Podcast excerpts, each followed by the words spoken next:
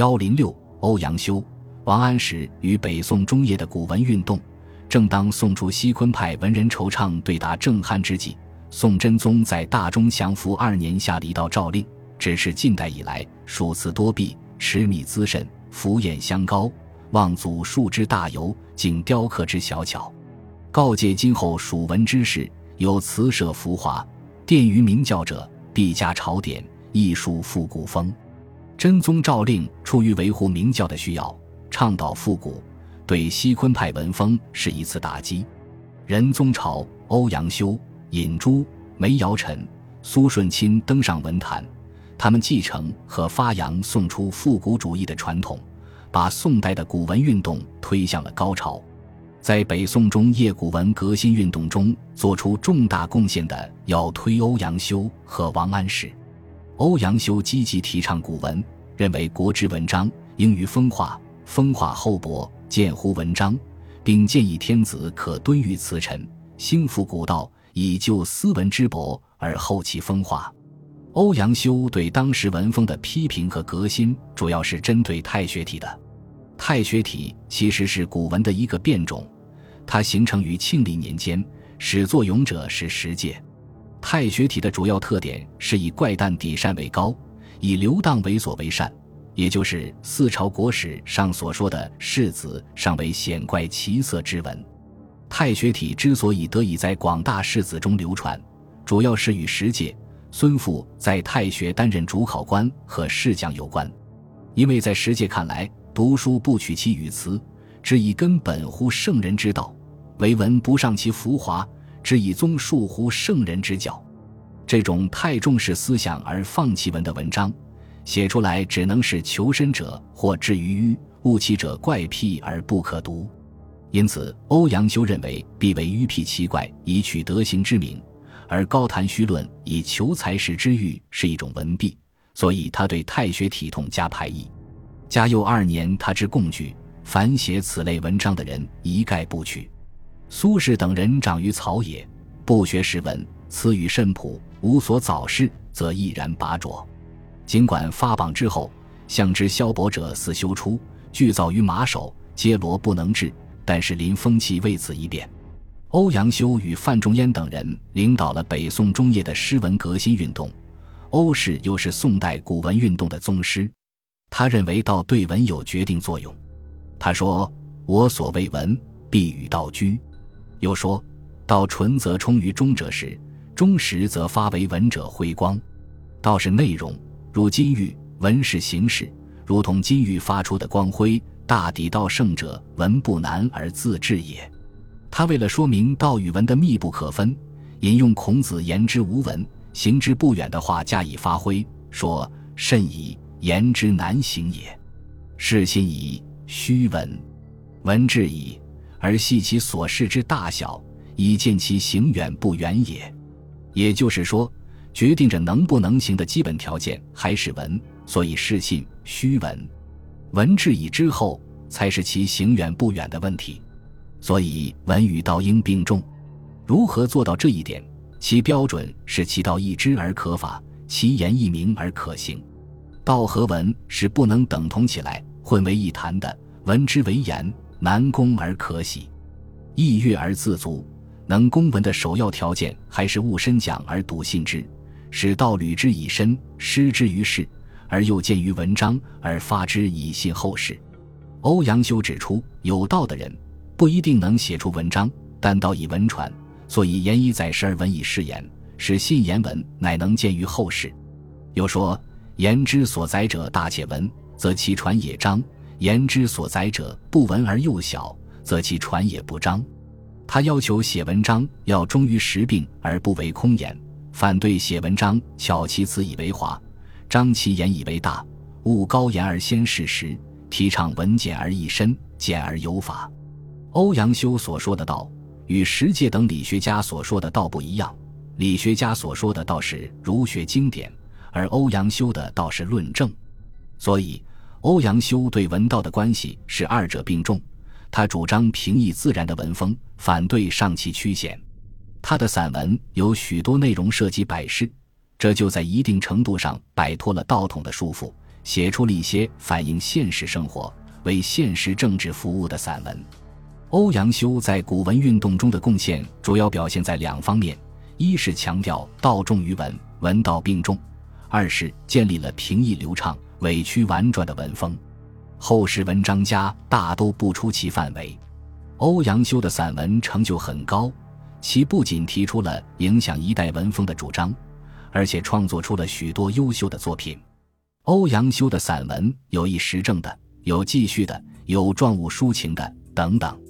为封建政治服务的政论性散文有《朋党论》《五代史》《灵官传序》《上范思谏书》《与高思谏书》《纵囚论》等。朋党论反对保守派对范仲淹清理新政的污蔑，讽刺统治者退贤进恶，反复论证，多次转折，抑扬激荡，以理服人。纵囚论议论犀利，如刀琢斧节，把唐太宗纵囚的历史佳话批得体无完肤，一扫历史尘埃。再如与高斯谏书，批评身为谏官的高若讷不敢据理见政，反而诋毁庆历新政。在这篇政论文中说道，他批评高若讷说：“足下在其位而不言，便当去之；无妨他人之堪其任者，是足下不负之人间有羞耻事耳。”此文真乃理直气壮、委曲婉转、曲折调畅，对高若讷这样的官僚进行了辛辣的讽刺。另一篇著名的政论性散文是《五代史·灵官传序》，此文是以史劝谏的文章。沈德潜评价此文抑扬顿挫，得《史记·神髓·五代史》中第一篇文字。此文通过五代后唐里存续兴亡的历史，说明国家盛衰之理在人事而不在天命。其言曰：“一唱三叹，使统治者通过历史沉寂吸取治世经验教训，极富有现实意义，且语言流畅，极富感情，成为后世仰慕的楷模。”政论文如此，其记叙文、抒情散文更是突出欧阳修的散文创作精华。脍炙人口的《醉翁亭记》可以说是一篇优美的散文诗。文章写滁州山间朝暮变化、四时优美的景色，以及出人和自己在山间的游乐。醉翁之意不在酒，在乎山水之间也。山水之乐，得之心而寓之酒也。禽鸟之山林之乐。而不知人之乐，人之从太守游而乐，而不知太守之乐其乐也。层次分明，语言流畅，表现了欧阳修摆脱约束、从容委婉的情致。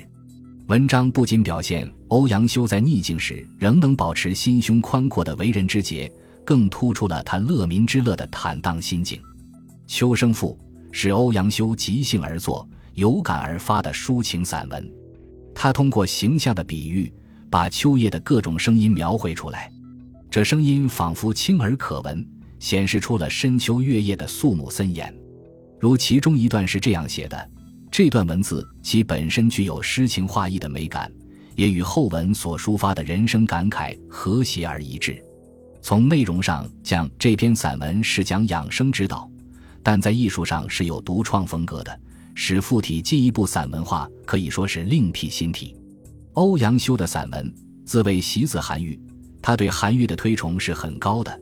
苏轼称他为今之韩愈，但二人的散文风格是不尽相同的。韩愈的散文如江河之波涛汹涌，欧阳修的散文则似湖光蔚蓝，潋滟澄净。韩愈散文滔滔雄辩，欧阳修散文娓娓动听。韩愈散文沉着痛快，欧阳修散文含蓄婉转。欧阳修继承韩愈文从自顺的散文精神，避免了韩文上其好意、艰涩怪僻的缺点，叙事简阔有法，议论栩栩有致，其章法变化曲折，语句轻快圆润。这些艺术成就使欧阳修成为宋代古文运动的宗师。欧阳修与其他散文名家一起活动，相互唱和，促成了北宋古文运动高潮的到来。稍前于欧阳修的散文名家有尹洙，与欧阳修同时代的散文家有范仲淹、宋祁、司马光等。范仲淹散文代表作是《岳阳楼记》，写洞庭湖的美景，抒发内心的忧国之情。其先天下之忧而忧，后天下之乐而乐，表现了作者在逆境之时仍不忘国家大事的宽阔胸襟和远大的政治抱负。司马光既是著名的政治家，又是史学家，还是文学家，《资治通鉴》许多地方文学色彩甚浓，如李素雪夜入蔡州等，都是写得相当成功的散文。稍后于欧阳修的散文名家有曾巩、王安石、苏洵、苏轼、苏辙等人。曾巩和王安石并列唐宋八大家之中，但两人比起欧阳修尚有差距，尤其是曾巩。曾巩的文学主张和散文风格颇似欧阳修，是古文运动的积极支持者。《宋史·曾巩传》中云：“曾巩立言于欧阳修、王安石间，迂徐而不凡，简奥而不晦，卓然自成一家，可谓难矣。”也就是说。曾巩的散文是介于欧阳修、王安石之间的一个重要人物，在当时其文名仅次于欧阳修。他的散文雍容平和、稳重委婉、严谨周详，尤其是他的记叙文写得最好。其作品的一个突出特征是古雅、平正、明晰，许多作品可以算得上散文中的佳品。但作品内容儒学正统气味较浓。缺乏现实性和新鲜感，所以其成就是不及王安石的。在北宋中期的古文运动中，以写散文而抒发远大政治理想的散文家是王安石。他是继欧阳修之后对古文运动做出不少成就的一代文人，所以在此时期的古文运动中有欧王并称。王安石的一生是以实现自己的政治理想为终极目标。所以，其他一切活动，包括学术和文学创作，均围绕这一目标而展开。他是北宋古文运动的积极支持者和参与者。他反对西昆派以其文辞染当时，指出学者迷其端源，靡靡然穷日历以磨之，粉墨青珠，颠错从旁，无文章浮浮之序。他提出了文贵致用的主张，在《上人书》中说，他的中心思想是适用。他的散文具有浓厚的政治色彩，是直接为政治斗争服务的。王安石的散文多以政论性为主，这些散文多针对时弊，提出自己的主张，具有极强的说服力。如《本朝百年无事札子》，通过分析北宋百余年的政治状况，指出大有为之时正在今日，希望宋神宗在政治上有建树，表现了他关心时局和刚毅果断的风格。上仁宗皇帝严氏书中说：“故内则不能无以社稷为忧，外则不能无惧于夷狄。天下之财力日益穷困，而风俗日益衰坏。四方有志之士思思然，常恐天下之久不安。此其故何也？患在不知法度。提出法度之后，又提出人才，说：然则方今之急在于人才而已。常使天下之才众多。”然后在位之才可以择其人而足焉。在这篇万言书中，王安石把道理说得淋漓尽致。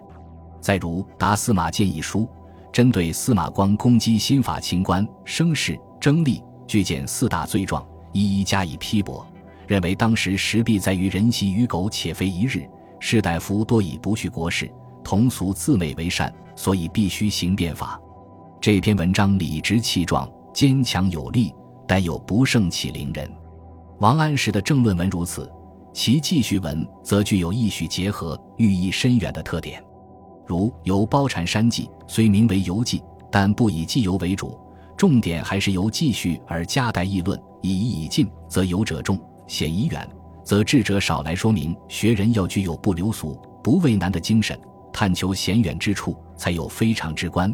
不仅表现了作者勇于向上进取的精神。也说明其散文用笔曲折，寓意深远。